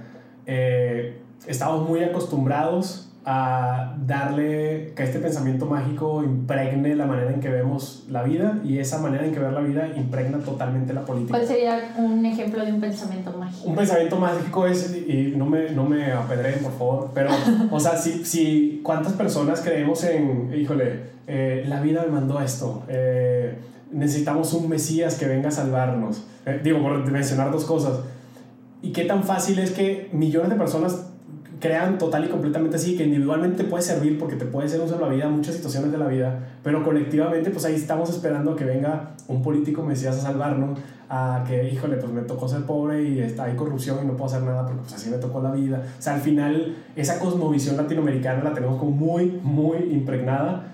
Eh, y hay ciertos lugares donde ha, ha, hecho más mal, Venezuela es uno, uno de ellos a mi, a mi punto de vista. O sea, al final creo que, creo que la gente empezó a bajar la guardia esperando una salvación milagrosa y mágica y mística al ver que políticamente no había como... ¿Cuánto duraban los gobiernos? O sea, ¿cuánto duran los gobiernos? Ahorita... Bueno, ahorita, no, pero antes. Chávez empezó en el 98-99 Después hubo una un cambio constitucional, o sea, cambiaron la constitución para poderse reelegir infinitamente. Chávez murió de, de cáncer después y... Pero antes de que no te pudieras reelegir era, igual. que aquí, ¿Seis años? No me si eran cuatro, o sea, la verdad no me acuerdo, pero sí, pero sí. Y creo que desde ahí viene, ¿no? Como, ah, o sea, le tocó a él, que México nos está pasando de, ah, pues le tocó a él, pero se va a ir, ¿no? Y...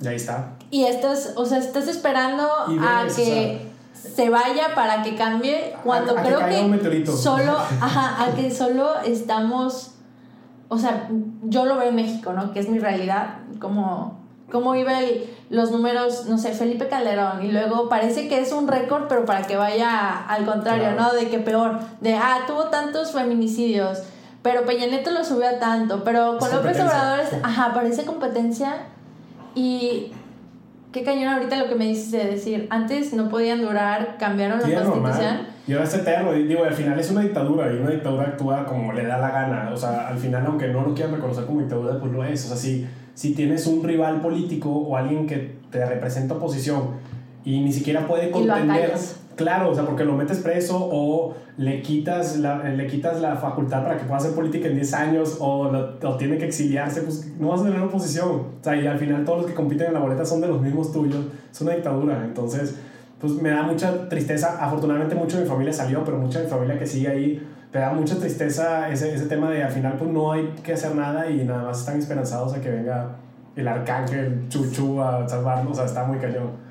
¿Crees que hay algo que pueda cambiar esa mentalidad? Que no solo es en Venezuela, no creo. No, o sea, creo que, creo que si, se podría hacer algo, se podría hacer a muy largo plazo. O sea, en Latinoamérica. Generaciones jóvenes. Sí, exacto. Tenemos como muy arraigado y, y dudo, personalmente dudo mucho, eh, por lo menos el papel de la religión en, en Latinoamérica, la más empoderada durante toda la vida ha sido la religión católica, ha ido bajando de número de seguidores en las últimas décadas pero al mismo tiempo están haciendo nuevas creencias, o sea, la astrología, la astronomía está creciendo muchísimo, o sea, como siento que esa misma necesidad que tenemos impregnada, a pesar de que le quitamos poder político uh, y social a algunas cosas, va a surgir de otra manera como está pasando ahorita. Entonces, sí lo veo como muy complicado, eh, me da esperanza muchos países latinoamericanos que, que no son así, o sea, que están cambiando, Uruguay es un ejemplo, Chile por ahí va, Costa Rica por ahí va también como, como intentando, pero que son países que tienen un contexto más o menos parecido con nosotros por ser latinoamericanos, aunque tienen sus propias realidades. Revolucionarios. Pero sí, o sea, pero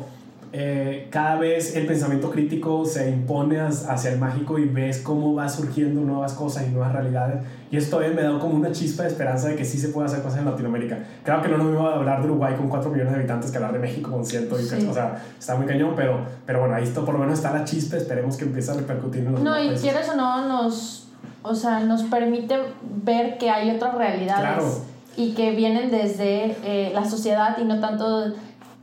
Uno de los problemas que yo identifico en México es que tenemos un gobierno muy paternalista, o sea, cualquier problema es...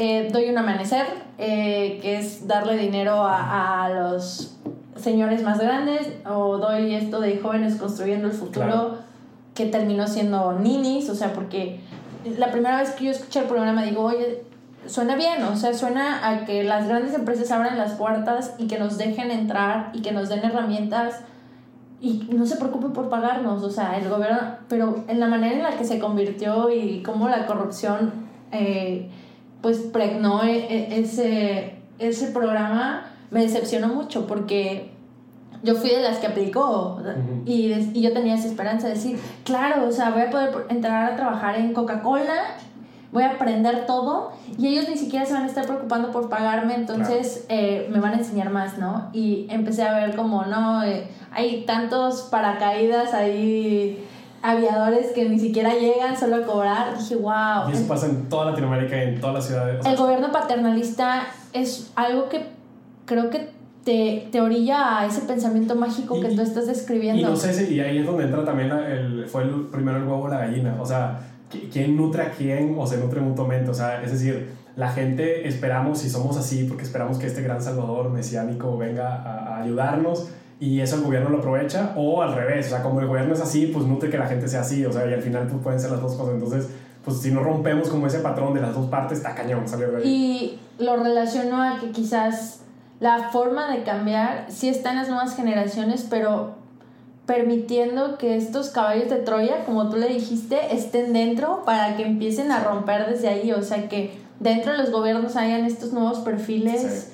Eh, que creo que aquí en Nuevo León está sucediendo. Y cada, vez más, o sea, yo, yo, yo le he puesto muchísimo a, a, este tema de las candidaturas independientes, pero de verdad, o sea, no un político que estuvo 33 años en el PRI y luego se sale y, se mete a es independiente. Como Pedro Kumamoto. Sí, claro, o, aquí tenemos a Miguel, o sea, gente que viene de la sociedad civil, que claro que hay que tenerlos con lupa porque al final para la política siempre hay que exigir y siempre hay que transparentar, pero cada vez hay más personas desde lo civil que levantan la mano para entrarle a esa bola de caca que es la política y empezar a hacer cosas desde adentro, que saben que estando adentro se tienen que enfrentar a un montón de cosas, saben que van a perder más de lo que van a ganar individualmente, pero colectivamente están sembrando un montón de semillas bien padres. Sí, sí creo, cuando dijiste el término caballo de Troya dentro de, de estas empresas, dije, claro, es el camino. Estuve hace poquito en lo de Venture Café y ahí estuve en una mesa de que le llamaban innovación pública.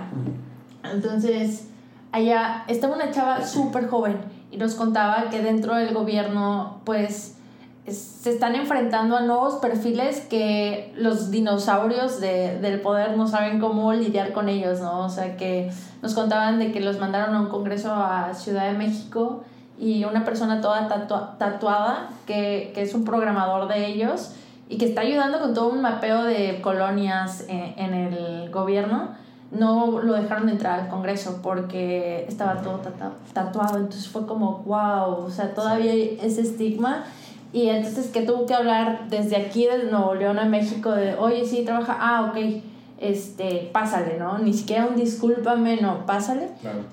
Entonces desde ahí empecé a ver de, sí o no, sí o sí, perdón, tenemos que involucrarnos en la política, sí o sí, tenemos que cargar con la mochila de los estigmas a los que nos vamos a enfrentar y sí o sí tenemos que luchar contra estos dinosaurios, abrirnos al debate, porque el hecho de dar la vuelta y no contestar, no, no hacer como que no pasa nada, solo les da más poder a ellos. Hay una, hay una manera que eh, aprendimos mucho en el desarrollo social que dice, cuando no te gusta algo, hay dos maneras. O sea, hay dos maneras de hacer. O volteas y haces como no pasa nada y te volteas y hay que se arregle o te metes hasta el fondo, así, hasta adentro, hasta la cocina y tratas de arreglarlo. O sea, no, no, no hay, no hay otra manera. Pues, pero hay una que, más soluciona que otra. Uno, uno, decide, pues, ¿quieres voltearte o quieres entrarle? Pero si le entras, le entras. hay una, hay una parte que me gustó mucho de tu plática, charla nada para la comunidad, sí la comunidad, que hablaba sobre el diseño cooperativo. Y me gustaría que me contaras un poquito. Justo me encanta y, hace todo el sentido con lo que estás diciendo. Ahorita que estabas hablando justo de, de, la manera de hacer política también es qué entendemos por la política, o sea, qué entendemos por hacer, hacer política. Un amigo colombiano me decía justo que lo que estás diciendo, porque cuando llegamos, o sea, están señores, porque generalmente son hombres, trajeados y de corbata y no sé qué, dice, o sea, eso es la sociedad, o sea, ¿dónde está el chavito punk? ¿Dónde está la chavita fresa? ¿Dónde está? O sea, ¿dónde hay un montón de diversidad en la sociedad que no está representada en la política? O sea, ¿por qué nada más hay una manera, como tú le llamas los dinosaurios, de hacer política cuando hay un montón de personas con un montón de, de visiones? Entonces... Sí, o sea, ¿quién le puso esa etiqueta de que un político se tiene que ver así? Y cuando la sociedad sale si no se ve así la gente, o sea, todos nos vemos muy diferentes. Entonces, en realidad no tenemos esa representación de diversidad en la política y se nota, o sea, la manera de hacer política es una y parece que es la correcta y todas las demás son incorrectas y no tenemos esas voces. Justo esta, esta charla habla de eso, eh, digo, enfocada al trabajo social, pero aplica absolutamente para todo, de, de, esta parte de involucrar a todas las partes que están metidas en alguna problemática social. Como hablábamos hace rato, si, si yo tengo a lo mejor un conocimiento en, en metodologías para hacer algo, pero no tengo la menor idea cómo es vivir una semana en el calor de Mexicali ¿cómo quiero resolver algo con el calor de Mexicali si no he vivido eso? No sé qué sudar, no sé qué, o sea, necesito como que combinar las dos cosas. Entonces, este, esta manera o esta metodología del diseño participativo a mí me encanta justo por, por eso, por sumar todas las partes, todas las visiones y crear como esa gobernanza para construir en conjunto. Entonces es, ve, volvemos, empápate del contexto, ve aplicando la metodología, pero ve midiendo para ver si realmente lo que... Porque me encanta que, que hablas de que pues te estás en tu escritorio e imaginando, sí, encontré la solución y de repente, ¡pum!, llegas y cambias algo y dices, Oye, y la comunidad te dice, oye, es que eso en realidad me gustaba. O sea, creo que pones el ejemplo de un parque o algo así que, que, que, eran bancas. ¿o? Sí, llegaron, llegaron así también como conquistadores, Cristóbal Colón, de que este parque se va a rehabilitar y no sé qué, y empezaron a hacer, y creo que hicieron un área como de parkour, uno de calistenia y uno para skater. Y pues la mayoría, creo que el setenta y tanto por ciento de personas que eran, eran personas mayores. Sí. O sea, era como, a ver, ¿cómo? O sea, está padre pues, pero si hubieras tomado el tiempo y la atención de ver, a lo mejor, sí, los señores necesitaban y las señoras necesitaban activarse, pero no así, o sea, no van a montar una no patineta, claro, no van a hacer parkour. Entonces, ver el contexto, ver lo que está pasando en la realidad y adaptar a la necesidad que, que se tiene en ese lugar. Ahí dijiste, cuando un problema no tiene solución, que quizás ni siquiera es un problema, sino es, una, característica. Eso lo aprendí de Jorge Melguizo, ya de, de, Colombia, justo hablando de política ciudadana, y decía eso y me voló la cabeza la primera vez que lo escuché, por, porque es realidad. A veces queremos cambiar tanto las cosas, como decíamos, enamorarte de la, de la posible solución en vez de la problemática, que no estamos viendo que a lo mejor es una característica de la sociedad. O sea, a lo mejor, ahorita que estamos hablando de, de este pensamiento mágico en Latinoamérica, pues es una característica, a lo mejor ni siquiera es un problema, o sea, es una característica que tenemos, pues vamos a juntarla para buscar una solución. ¿Cómo le damos la vuelta y lo convertimos en una ventaja? Es una parte, o sea, yo tengo, este, tres ojos y pues no, no es que tenga un problema, a lo mejor tengo tres veces visión más que tú porque veo en 3D, no sé. Sí, o sea, algo diferente no precisamente tiene que ser algo malo. Malo, totalmente. Y, y eso viene desde los sesgos generacionales que hay y la forma en que discriminamos a veces, o sea, juzgamos a las personas que se salen del, del molde muy fácil. Eh, creo que es algo contra lo que los jóvenes estamos luchando, quitarnos esto, eh, porque al final pues crecimos en un hogar tradicional, sobre todo mi generación, todavía nuestros papás pues tenían ciertas eh, cosas diferentes a quizás como tú estás criando a tus hijos, ¿sabes? O sea, que, que ahí entra lo que tú decías, cómo desaprendemos lo aprendido porque la sociedad nos lo, nos lo está exigiendo. Y, y, y, trabajarlo. O sea, al final todos tenemos eso. Todas las personas tenemos eso. Todos. De, de diferentes maneras y diferentes niveles.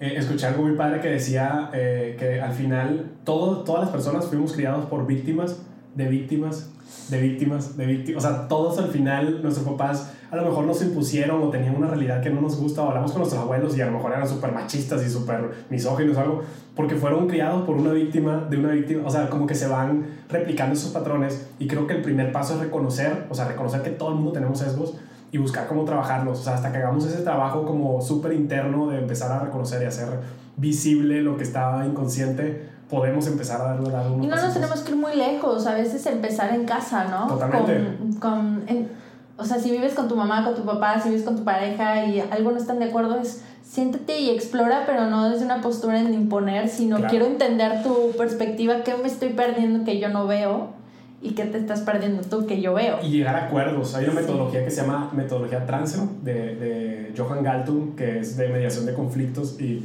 y creo que aplica para todo. O sea, aplica desde, desde, tu pareja en la casa hasta resolver grandes problemas políticos, que es el, el llegar a acuerdos a través de, él le llama el tanto como. Es decir, una parte, tanto una parte tiene que ceder como la otra parte tiene que ceder. Y una parte tiene que ganar como la otra parte tiene que ganar. O sea, cuando empezamos como a, a balancear eh, y llegar a puntos de acuerdo en las diferentes áreas, es cuando empezamos a ver el camino para desarrollar cualquier cosa. Oye, Kino, ¿tú no fuiste religioso nunca? No, ah, lo intenté, lo intenté alguna vez, o sea, de hecho estudié en escuela lasallista. Bueno, no quiero decir que no eres religioso, no sé si no tienes soy, Cero, soy, Solo sé que no, no, tienes sí, no, totalmente, y, y, lo intenté, o sea, creo que todo el mundo hemos pasado por ese camino de, de tratar de encontrar nuestro lugar en el mundo, eh, de tratar de darle como un nombre, un apellido. Una Ajá, exacto. de vida. Exacto, lo intenté, estuve en escuela lasallista, la sufrí muchísimo, porque yo siempre me he cuestionado todo, todo y que te obliguen a rezar todos los días del día, rezar misa está, está cañón. Y tuve, siempre he dicho que tuve la gran fortuna, aunque no fue para ella, pero a lo mejor fue para mí, o lo quiero ver así, que mi mamá también en, en ese cambio de, de, de, irse a otro país y de encontrarse a sí misma pasó por todas las religiones ahí por ver. O sea, estuvo un tiempo con los cristianos, estuvo un tiempo con este, con, con, los musulmanes, estuvo un tiempo con cristianos ortodoxos, con evangélicos, con Hare Krishna, o sea, todo, o sea, santeros, con todo lo que te puedas imaginar. Y siempre como que... Pero ella estaba buscando alguna respuesta. Estaba, exacto, como que estaba buscando a sí mismo y, como que pasaba. Entonces seis meses de repente así con los cristianos, ah, eso que se, eh, ah, se tiran al piso y, y, de repente se metía con los Hare Krishna y era súper feliz y de repente se metía al budismo y era, o sea, como que pasó por todas partes como que tratando de encontrar esa respuesta que tanto buscaba y uno detrás, así como el pollito. Y creo que eso siempre agradezco muchísimo que me haya tocado esa, esa suerte porque me dio, en, o sea, me, me, dio como el entendimiento de ver lo bueno y lo malo de cada una y entender que al final todas buscan lo mismo, o sea, todas son esos salvavidas que pueden ayudar a una persona a entender que, que porque hay miedo a la muerte, hay, hay miedo a trascender, a lo mejor pediste una persona, o sea, como que individualmente sí nos pueden ayudar muchísimo desde mi visión y desde mi óptica y, y todas ofrecen algo muy padre en esencia. Eh, pero al mismo tiempo yo no yo me sentí como tranquilo y me sentí aliviado y me quité como esa piedra así de ah, ya cuando me declaré totalmente ateo o sea al final el, el hecho de, de, ah, y para mí eso es súper personal pero para mí el hecho de querer trascender y querer creer en un alma que va a, a trascender al final es, es el mismo ego que buscamos romper a través de los caminos religiosos. Es decir, no pasa nada, o sea, no pasa nada si dejas de existir. O sea, o sea para ti, aquí no muere y hay que. Ya, no pasa nada. Es un legado, pero hay que. Me voy a descomponer y mis átomos y el, calcio y el carbono que está en mi cuerpo va a formar parte de un árbol o de no sé qué, porque al final así es la biología y así es la bioquímica. Pero, pero como que hice las paces y, y, es un trabajo bien complicado porque yo creo que eso todos los tenemos así de, de ese miedo a dejar de existir conscientemente de no pasa nada, o sea, y, ya. O sea, hoy sí puedes decir no tengo miedo a la muerte. Claro, o sea, creo que sí, o sea, creo que ese es uno de los grandes logros que... que Por eso te andas aventando de paracaídas. y... Estoy loco aparte. Digo, obviamente no me gustaría en el sentido de dejar mi esposa con, con, dos niños, pero, pero como que hice las paces en algún punto de mi vida con eso de decir, no pasa absolutamente completamente nada. Y no fue buscado, por lo no, que No, o sea, y, y, y también me abrió como el panorama de entonces, pues lo que tenemos aquí pues lo vamos a tener un día o 10 años o 20 años, no sabemos, entonces disfrútalo al máximo, o sea, para mí no hay otra cosa después de la muerte, te mueres y ya se acabó, entonces pues voy a disfrutar los 20 años que los 50, no sé cuánto me queden aquí, que esté aquí, entonces creo que va por ahí más o menos mi... ¿Y has tenido alguna pérdida que choque de repente con esto? no, fíjate que desde que hice las paces, eh, obviamente personas cercanas que, que, que han muerto y cosas así, también por eso siento que soy muy mala compañía cuando pasa ese tipo de cosas, muy mala y, y, me siento mal conmigo mismo y trato como de, de, de hacer eso. Porque, porque, también eres alguien muy empático. Claro, exacto. O sea, me pongo en lugar de la otra persona y sufro y si la otra persona llora, yo también lloro y cosas así, pero híjole, siempre es difícil encontrar las palabras cuando pasa eso porque a lo mejor la persona está esperando esa salvavidas que le digas de que bueno, lo vas a ver en el más allá uh -huh. y pues yo no creo en eso, entonces siempre encontrar como esas palabras cálidas y que se sienta acompañada la persona, pero, pero al mismo tiempo no ser incongruente con lo que yo pienso es, es complicado, entonces siempre me he considerado como mala compañía en esos, en esos aspectos. no, fíjate que no sabía eso, pero dije, le quiero preguntar, o sea, ¿cree en algo? ¿No cree en nada? ¿Tienes alguna...? Y sin embargo, Ajá. me considero una persona de muchísima fe. ¿En, ¿En qué? En el ser humano. O sea, y creo que, creo que eso hasta me hace más idiota, porque eh, tener, o sea, a pesar de todo lo que estamos viendo, y eh, a tantos años, llevo más de 15 años dedicándome al trabajo social y todo lo que me ha tocado ver, aún así tengo fe que el ser humano puede llegar a ser ético, puede llegar a hacer las cosas bien y puede, puede ser empático con, con las otras personas eh, sin creer en esperanzas, recompensas o castigos divinos. O sea, si eso no es fe, ya no sé qué, qué, es, pero sí me considero como una persona con muchísima fe en, en que el ser humano puede alcanzar un gran potencial y una gran conciencia de que pertenecemos a un ecosistema, de que podemos ser éticos, sin, sin la parte fantasiosa y la parte mágica por allá. Y, y, lo considero fe porque no sé si algún día lo vamos a lograr. O sea, es una ilusión. Y está padre, está padre pensar que lo hagas, no porque sientas que alguien allá arriba te está viendo y claro. te va a juzgar, sino porque es lo correcto. Y no sé si algún día vamos a, por lo menos, a, a llegar como una media de la cantidad de sociedad que, que, que, a lo mejor piensa así. No quiere decir que yo piense así sea lo correcto. O sea, para mí, si algo te hace mejor persona, que vas. bueno, vas. Pero sí he, lamentablemente he identificado a veces que las personas que se etiquetan de muy religiosos a veces son los que más juzgan. Y he entrado en conflicto conmigo misma sobre eso porque como oye tú profesas amor profesas este eh, paz contigo y el hecho de que estés volteando a ver a qué está haciendo mal la otra persona sí. no, no va con eso. ¿no? Creo que cuando te clavas mucho, o sea, como al final, como decíamos, eh, las, las creencias son como muy buenas individualmente, son como estos parchecitos que te dan alivio en, en ciertas circunstancias de la vida o con ciertas visiones de la vida, pero como todo, si te metes hasta el fondo, te vas a embarrar. O sea, y al final, mientras más a fondo te metas, más sesgos vas a tener porque estás metido en una burbuja, o sea, te empiezas a permear, a ser así. Y te cuidas de que no te estén dañando tu creencia. Totalmente. Sí. O sea, al final no quieres ver otras realidades o no reconoces otras realidades o reconoces como equivocadas otras realidades porque pues la tuya es la correcta, o sea, y la tuya es la por donde tienes que ir, entonces sí es un problema. Y es un problema también en la familia, cuando la familia tiene diferentes creencias, no sé si has escuchado eso de que en la mesa no se habla ni de política ni de religión y yo soy todo lo contrario. Totalmente. Es, hablemos, claro. o sea, veamos, pero obviamente con argumentos claros de no, no porque yo lo digo yo, claro. porque así es. Y creo que si habláramos más totalmente de esos temas, muchos problemas no existirían, o sea, sí.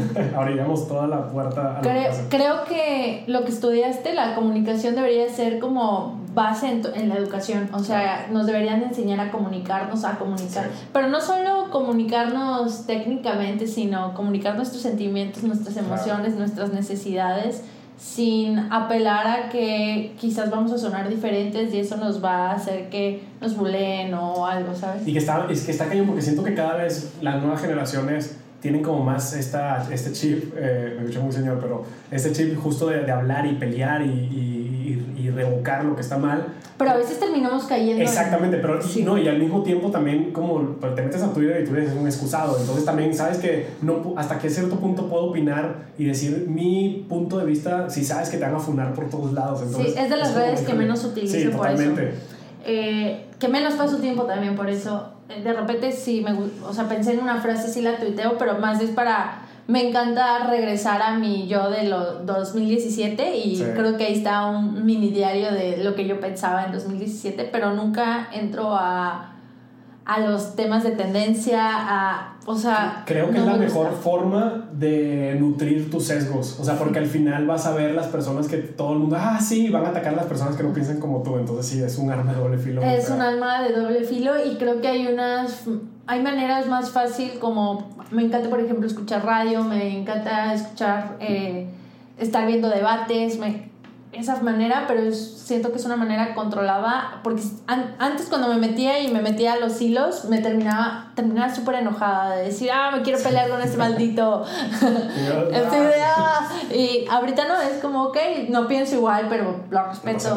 este, entonces, ¿tienes fe en, lo, en la humanidad?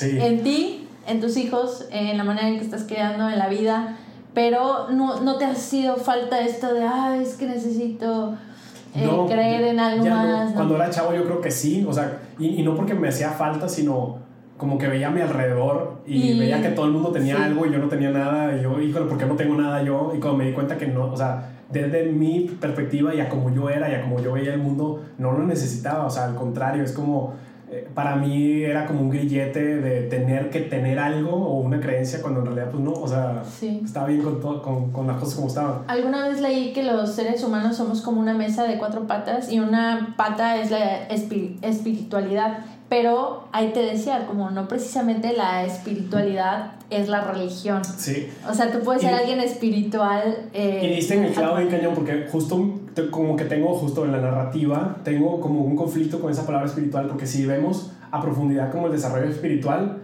eh, vemos que al final es salud mental y es salud emocional. O sea, como por qué llamar a, algo espiritual cuando en realidad es estas dos cosas. Eh, y en vez de desarrollar estas dos cosas, pues estamos desarrollando algo etéreo que no sabemos si se mide ni no sabemos si que solo nos está limitando en realidad. O sea, no está sanando. Entonces así lo, así lo veo. O sea, al final, como que tengas tu salud mental, tu salud, eh, tu salud física y tu salud emocional, pues es eso. O sea, al final... Eh, estar bien contigo mismo, estar bien con tu entorno, estar bien con la naturaleza, estar bien con cómo, cómo te sientes y, y sentirte a gusto con eso y seguirte desarrollando y trabajándolo. ¿Crees que trabajar en algo social eh, es algo solo de algunos o es algo que deberíamos de estar haciendo todos? No, de alguna manera? me he cuestionado mucho eso, o sea, porque al final eh, hay una frase que se me quedó muy grabada de la madre Teresa, fíjate que ironía, pero eh, que decía el que no vive para servir no sirve para vivir. Hasta un día este, estaba y me pusieron una camisa y se me quedó súper grabada y claro, o sea, como que sentía eso de somos seres sociales y, y tienes que ayudar a los demás, pero pero no, o sea, creo, creo que más el tema de, de, ayudar o de estar en temas sociales, el tema de la corresponsabilidad, eh, el tema, esa palabra tengo como muy recientemente, eh, muy presente, que es el tema de cada quien tiene talentos diferentes, cada quien tiene visiones diferentes, cada quien tiene responsabilidades diferentes, pero que cada quien haga su chamba. Es decir, eh, a lo mejor alguien o alguna empresa tiene la posibilidad, o alguna persona, de participar de voluntariado o dar donativos o, o, o pertenecer a una organización, un movimiento social o ser activista, pero otras personas no. Y a lo mejor mi manera de colaborar es simplemente cumpliendo las reglas, es cumplir las reglas de tránsito, o sea, son reglamentos de tránsito, o sea, si no lo cumplo, si no empiezo por lo que debería hacer, pues está cañón hacer todo. Sí, entonces es algo que puede estar tu vida, o sea, no dar una mordida, estás y, apoyando. Y con eso sumas más de lo que restas, o sea, es como eh, eh, partir desde la realidad como, como punto de partida y empezar a hacer lo que debemos hacer, o sea, no, no ir más allá, o sea, si simplemente empezamos a hacer lo que ya está en la ley, ya está en el reglamento, ya está, ya está por ahí, creo que sí hacía un cambio enorme en la sociedad. Estoy de acuerdo. me, me, dejaste reflexionando porque si es algo que cuestiono, o sea, es, por ejemplo, con el problema social que estamos viviendo ahorita de, del agua, eh, me ha hecho reflexionar mucho de que desde chicos nos han dicho hay que cuidar el agua y tú repetías de no hay que cuidar el agua, pero no lo estábamos cuidando, ¿no?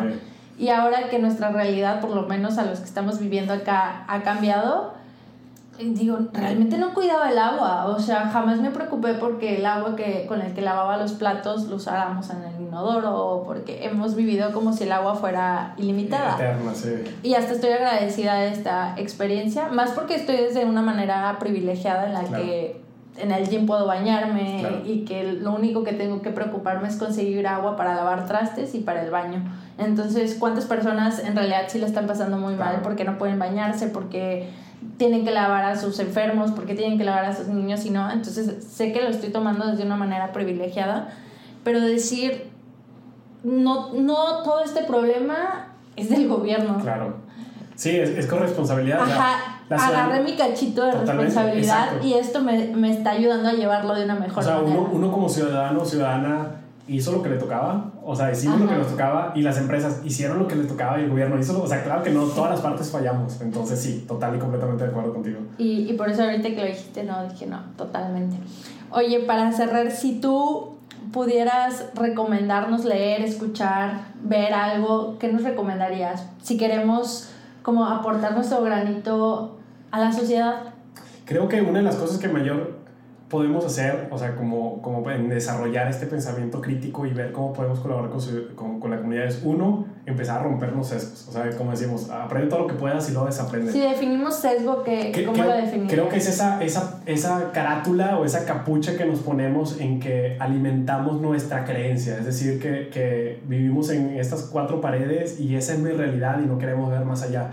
Mientras más cosas veamos diferente a lo que nosotros pensamos y creemos, creo que ese es un gran avance. Es decir, eh, a mí me pasa mucho que me gusta, y por eso hace rato que te comentaba que estaba leyendo de, de, los alquimistas, pero en la parte esotérica, me gusta mucho leer de esoterismo y me gusta mucho leer de religión y me gusta porque es algo que no pienso y no creo. Y creo que es mi manera de romper los sesgos de que a lo mejor estoy, no estoy viendo algo y veo por ahí. Y, te da empatía para alguien que Total sí y completamente. Entonces creo que, creo que así puede funcionar eh, mucho mejor si, si, piensas, si tienes una ideología política, social lo que sea. Lee la parte contraria. Contraria totalmente, o sea, y léela abierto y abierta a aprender y escuchar y a ser empático y a ser como, como empatar con, con esa visión de la persona, aunque no estés de acuerdo, no pasa nada, pero a lo mejor salta por ahí algo que no estabas viendo y que no tenías en el panorama por, por estos sesgos. Creo que es una de las primeras cosas que debemos hacer como sociedad. Y dos, eh, entendernos como parte de, de, una, de, una, correlación, o sea, de, un, una gobernanza. Eh, creo que eso es importante. Cosas que recomiendo. Hay un libro que me encanta. Eh, que se llama La civilización empática de Jeremy Rifkin, se llama, es un libro, así está enorme, pero esto vale la pena. Jeremy fue premio Nobel, bueno, como el premio Nobel anexo a economía y todo lo que estamos pasando por el tema de agua, de petróleo, este libro salió hace 20 años y ya estaba ahí. Y lo abordaba. Y ya estaba ahí. O sea, al final es, es como este, este rompe ese, ese paradigma de que el ser humano es este, malo por naturaleza y pone muchísimos ejemplos como a, a través de toda la historia de la humanidad hemos desarrollado y hemos crecido como sociedades eh, por las crisis que hemos tenido. Y esas crisis han salido a flote por, por las sociedades y cuando empiezan a ser empáticos con, con, otras realidades, que siempre pasa, ah, desafortunadamente, cuando estamos ya en la crisis y en la emergencia. Eh, pero cómo adelantarnos a esa cosa. Entonces el libro es fundamental. Lo voy a agregar a mi lista, no lo había escuchado. Pues muchas gracias. Gracias por el tiempo, por la plática. Eh, nos dejaste mucho que pensar. Ahora, salud. Saludcita, creo que ya me la acabé. No sé cuánto hicimos, pero cumplimos todos los puntos que queríamos Sí, estuvo muy